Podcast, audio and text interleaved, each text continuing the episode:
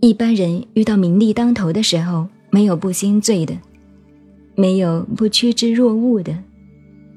老子在这里说出了知进而不知退，善争而不善让的祸害，叫人要适可而止。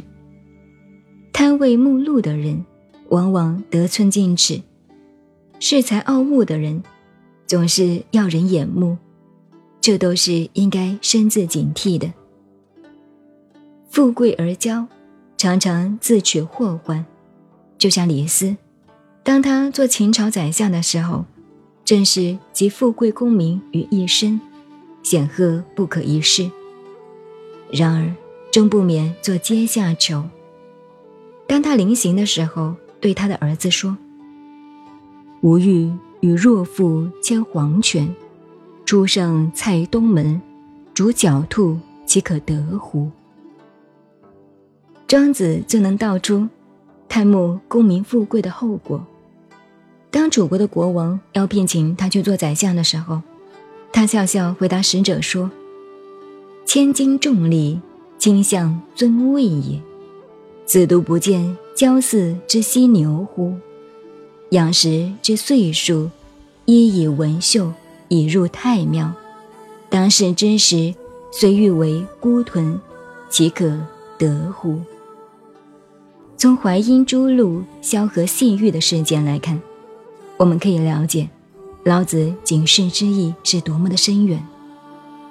本章在于写淫，淫即是满意、过度的意思，自满、自骄，都是淫的表现。持淫的结果将不免于倾覆之患，所以老子纯纯告诫人，不可以淫。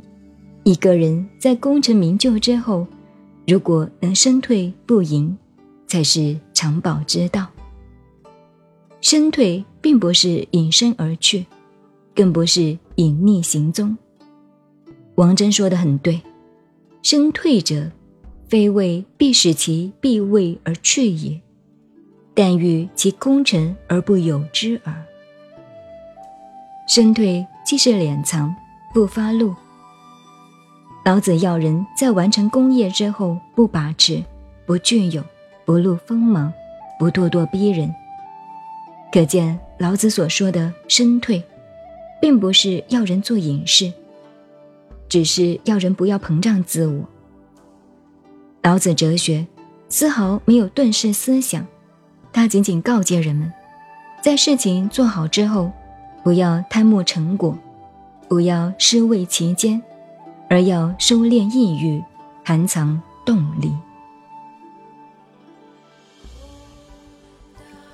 您好，您现在收听的是《道德经》，我是静静九 N，微信公众号 FM 幺八八四八，谢谢您的收听，再见。